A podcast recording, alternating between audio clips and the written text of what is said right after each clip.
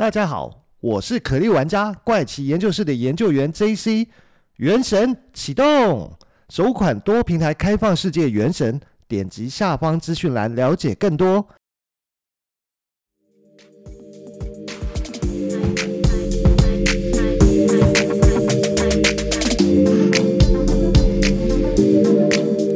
嗨，大家好，欢迎回到怪奇研究室，我是研究员 JC。有有有！这一集要来跟大家聊些什么呢？其实要跟大家聊一个最近发现非常有趣的一个日本综艺节目。那这个日本综艺节目呢，他是固定邀请一位日本的年轻女明星，那来挑战非常多不同专业的达人的熟悉的一些专业项目的部分。但是呢，在开始继续往下讲之前，可能必须先提到另外一件事情。为什么要说要先提到另外一件事情？相信可能有一些朋友已经看过，在网络上看过他的影片哈，那应该会发现很多人会给他赋予另外一个外号，就是他拥有写轮眼。就是他都会呃。有些网友甚至会帮他做上特效，就是说，当达人在前面表演他们各自擅长领域的专业的时候，就会帮他做特效，就是他的眼睛有写轮眼正在转，快速的转动，就代表说他正在快速的复制对方的强项跟专业。那看 看穿对方的那个把戏是什么，那接着他就开始去复制出对方表演出来的呃，或是展现出来的专业领域的。呃，强项这些部分，尤其是一些从简单到困难，就一关一关的关关过去这样子，所以非常有趣。就是它被赋予是现代的宇智波一族。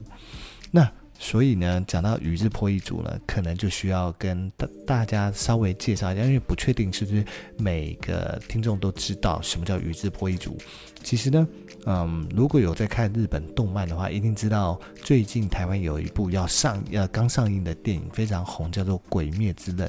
它就是当时呃跟《鬼灭之刃》一样，在现在一样发光发热的另外一部动漫，日本动漫叫做《火影忍者》。应该是还是很多人都知道《火影忍者》这部动漫才对啦。那《火影忍者》它其实顾名思义讲的就是忍术呃忍者的故事。那所谓的宇智波一族呢，其实就是出现在火影忍者里面的其中一个家族。对，火火影忍者里面的宇智波一族，它的日语叫做乌切哈。那乌切哈他们，嗯，其实就是以家族成员以写轮眼的血极限血迹线界，嗯，很难念，闻名。对，那。他其实，在里面呢，在呃《火影忍者》的第一部里面，其实就有讲到说，卡卡西提到说要追寻宇智波一族的源头，一定会追寻到日向一族。那在第二部的《火影忍者》中，就呢，呃，揭露宇智波一族其实是六道仙人长子因陀罗的后裔。哦，所以由此可知，宇智波一族跟火影忍者里面设定的最高地位的六道仙人其实是有血脉关系的。所以事实上，呃，在火影忍者里面设定的主角所长大的村就叫木木叶村。那木叶村里面曾经最强大的一族就是宇智波一族，因为这一族它有代代相传的石碑，它需要有瞳力才能阅读，而阅读的顺序呢，就是这个瞳力其实就是呃。一种遗传啊，遗传的超能力，你可以把它这样子讲。它的其实一个顺序呢，有写轮眼啊、万花筒写轮眼啊、轮回眼啊等等等等。其实它意思就是告诉你说，你有越强的瞳力，就是你的等级越高啊，你可以阅读的内容就会更多。那但读这十碑内容有什么好处？这十碑内容其实就是讲到六道仙人跟十尾的秘密。十尾其实就是他们火影忍者最后在面对的最强大的一个敌人。对，就是我们以前会讲，呃，日本很多的神话故事里面会讲到九尾狐，那大家讲的是十尾狐更厉害，那多一尾。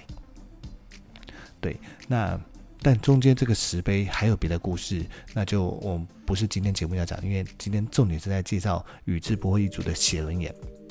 后面再去接到呃刚刚讲的日本最近非常火热的这位女明星啊。的故事，所以这边的话，我可能就稍微跳过。有兴趣的朋友可以自己再去重温一下《火影忍者》哦。不过《火影忍者》很长，要花一点时间去消化就对了。那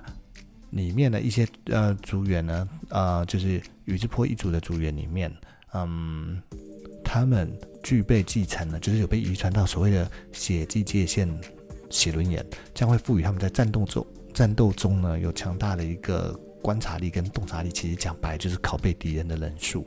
就是你可以想象说，他们在火影忍者里面，其实如果当初有看的朋友，你会知道每一个忍者，他们会有点像是，嗯，这样举例好，有点像是那个哈利波特一样，他们在不同的学院，在格莱芬多学院呢、那他们可能接受的学习会是擅长，而且每个人的强项，他可能会的魔魔咒会不太一样，一样在他们火影忍者也是，每个人的天生的体质、智慧或者是条件不一，还有遗传血统，所以他们可能会擅长的。人数也不太一样，那但在这，所以每个人会会的人数一定是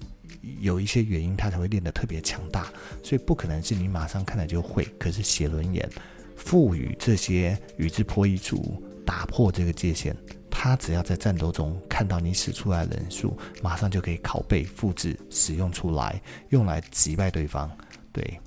所以这就是宇智波一族的厉害的地方。好，那。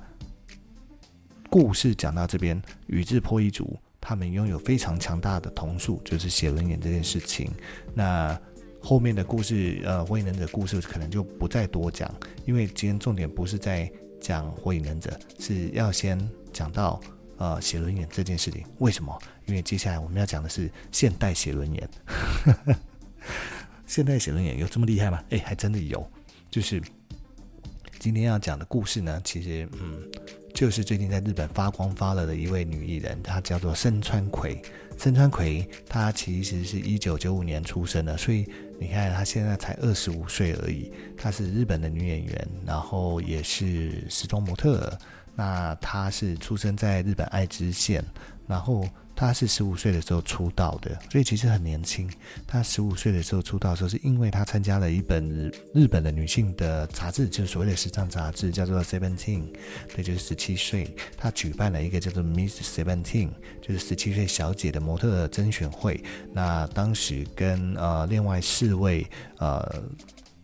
模模特一起从五千五百多位的报名者报名者中脱颖而出，而且获奖，成为该杂志的专属模特儿。然后。但是随即从二零一五年，呃四月的时候，就是担任了五年的模特以后，那就从这本杂志毕业，开始走入连呃电视圈，开始去主演连续剧。所以二零一五年的时候，他首次主演连续剧叫做《Teddy Go》。那二零一六年的时候，他开始接节目 A Studio 的助理主持人。二零一九年四月的时候，担任综艺节目的班底。那他在担任综艺节目的班底的时候，在其中一个单元叫做呃探访达人的这个单元中展现惊人的才能，结果呃意外的挖掘出他的呃另外一面与让人不呃所不知他深藏在他背后的一面，就是他可以在达人的指导下，在极短的时间内学到跟达人。几乎是同等级的技巧，所以就被昵称是狂暴深川，或者是写轮眼身穿，或是宇智波一族之类的，就是非常的呃夸张，跟只能讲离奇，因为他几乎是在非常短的时间就掌握这些达人可能花了。呃，一年的时间才学习到的技巧，他可能只花三十分钟、一小时，或者是两小时，他就不间断的在旁边一直练习、练习、练习、练习、练习，他就做出达人说我要花一年才能表演出这样的结果。他在旁边花了一小时，我真的傻眼。我那个 Yuki，对，所以事实上呢，他是怎么去完成的？非常有趣，就是。前面刚刚讲到说他是担任呃一九年四月时候开始担任那个综艺节目的名称叫做这个实际上是怎么样的课，然后的探访达人这个单元中去挑战职人的记忆，那也就是因为他意外展现出这方面才能，所以节目呢就开始把它变成是一个。固定的一个单元表演，其实一开始也是固定的单元啦。好像是说，我记得在看很多日本网友在讨论，是说最早呢，其实希望看到说啊，一个女明星挑战这个失败的那个懊悔的表情，还是怎么样，就没想到意外开发出她的另外一面，就是她能够完成这些。那我这边就来跟大家讲几个哈，她表现当时表现出来的那个，嗯，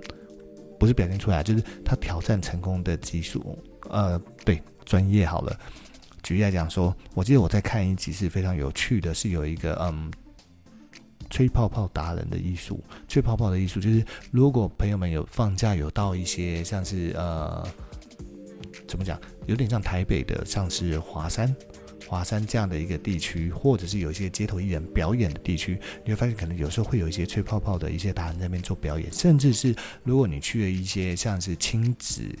适合去的呃活动场地，有时候活动方可能也会安排请这种呃吹泡泡表演的艺术家、街头艺人来做表演。那里面当然简单的就是一些吹大型的泡泡，可是当然也会有一些难度很高的泡泡。那举例来讲说，它在泡泡里面。再吹一个带烟的泡泡，然后在外层的大泡泡上面戳一个洞，然后让哦不对，先在里面把带烟的泡泡给戳破，让烟出存在这个大的泡泡里面，然后在外面层外层的大泡泡再戳一个洞，里面的烟就会形成像龙卷风一样自然被吸出来。那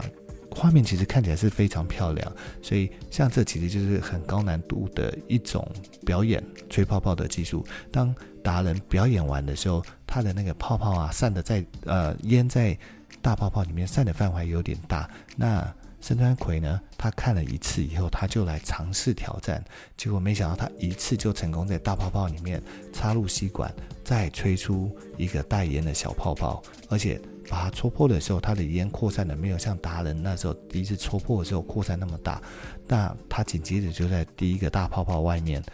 顶端点破一个洞，它就形成像龙卷风一样把烟给卷出来。这时候达人看到都觉得不可思议，想说：“嗯，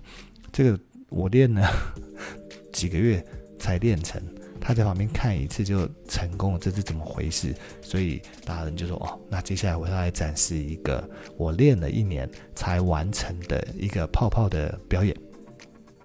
首先呢，他就是在上下吹两个大泡泡，把它连接在一起。那又在连接的泡泡的中间这边，一共吹了九个泡泡。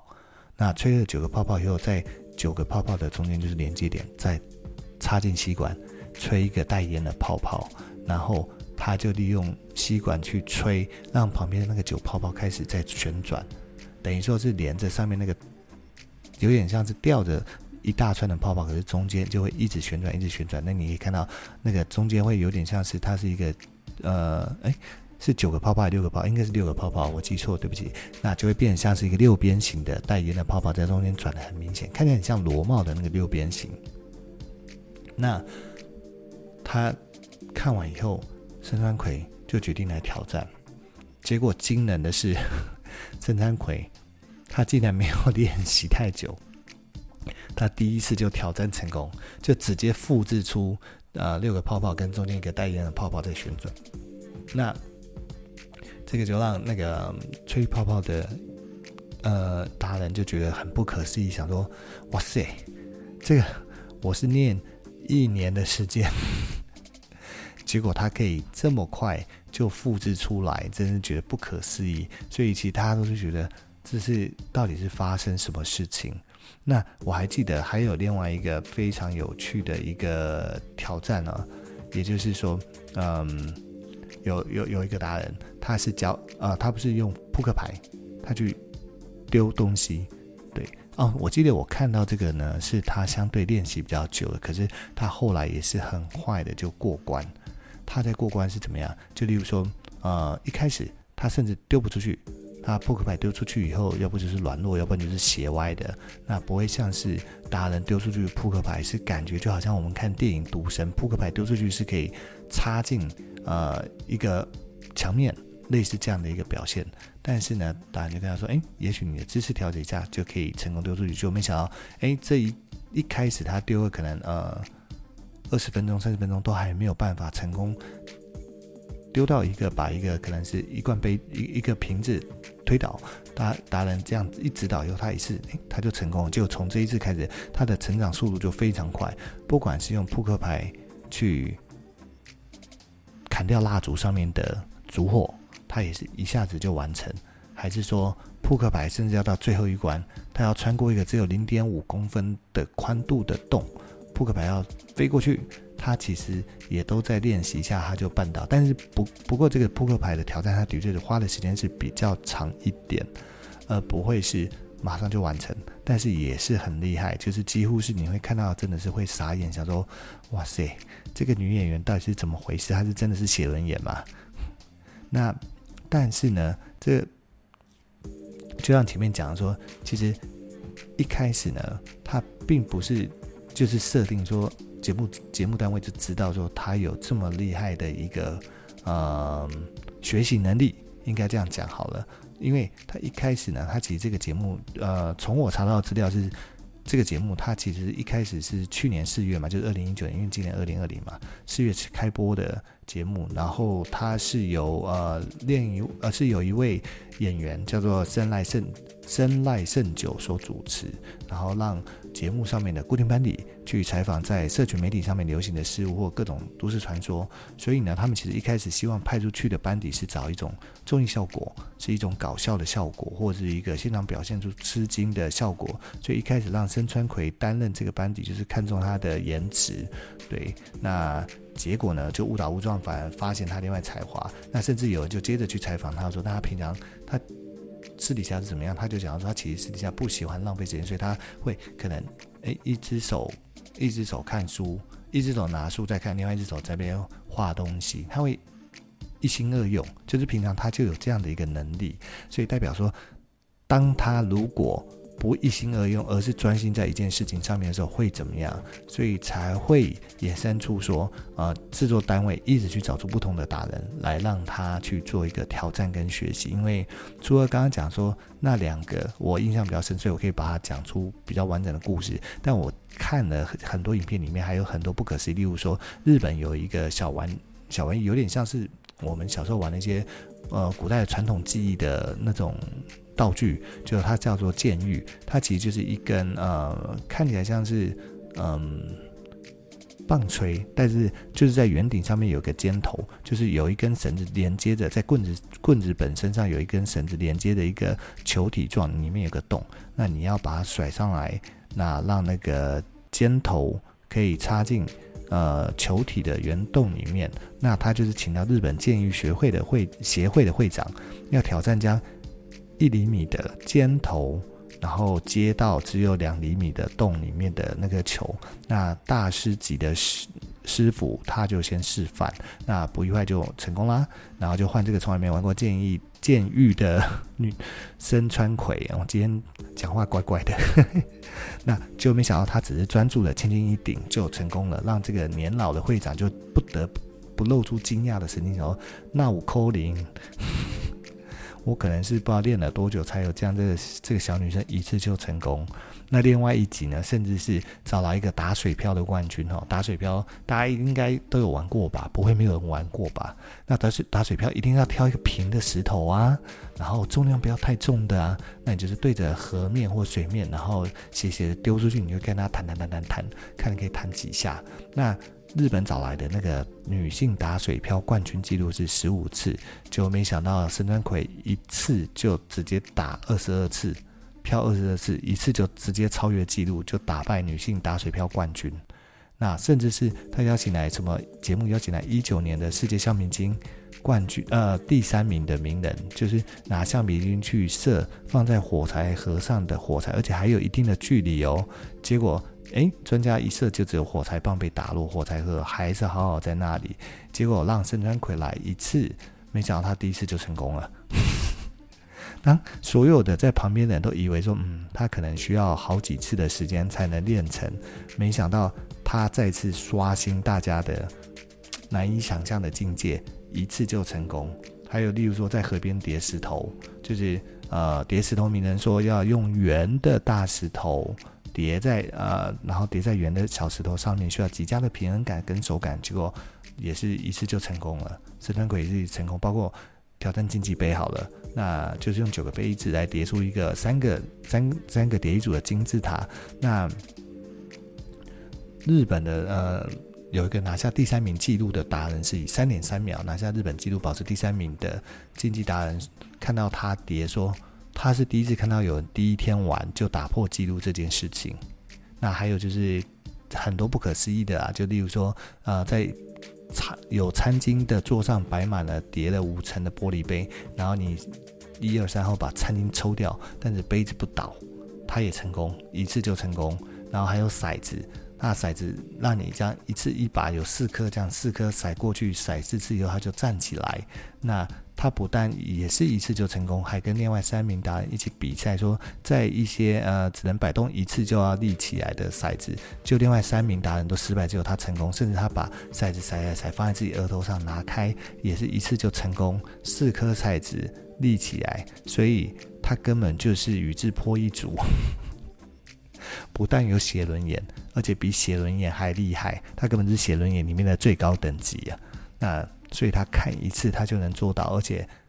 哪怕也不能马上展现出来，给他一点时间练习，他还是可以使出来。所以那这个节目，而且是他的单元特别的爆红，甚至是有很多嗯。懂日文的朋友就会把它加上中译字幕翻译出来让大家看，放在社群媒体上或者 YouTube 上面。所以呢，今天大就要跟大家推荐，真的非常值得来看深川葵的影片，真的太厉害了。看完以后，你真的不得不惊呼：哇塞，他根本就是现实生活中的宇智波一族，他根根本就是有写轮眼在那边做复制，然后再展现出来的能力。好啦。那今天就跟大家分享这个非常有趣的一个综艺节目，大家其实只要上网搜深川葵，相信就可以找到很多他的内容。有空可以看看看看看他的这些影片，真的是会让你觉得不可思议不得了，就是完全不像是看起来一个嗯很正常的女明星，没想到她的一个复制能力这么强，所以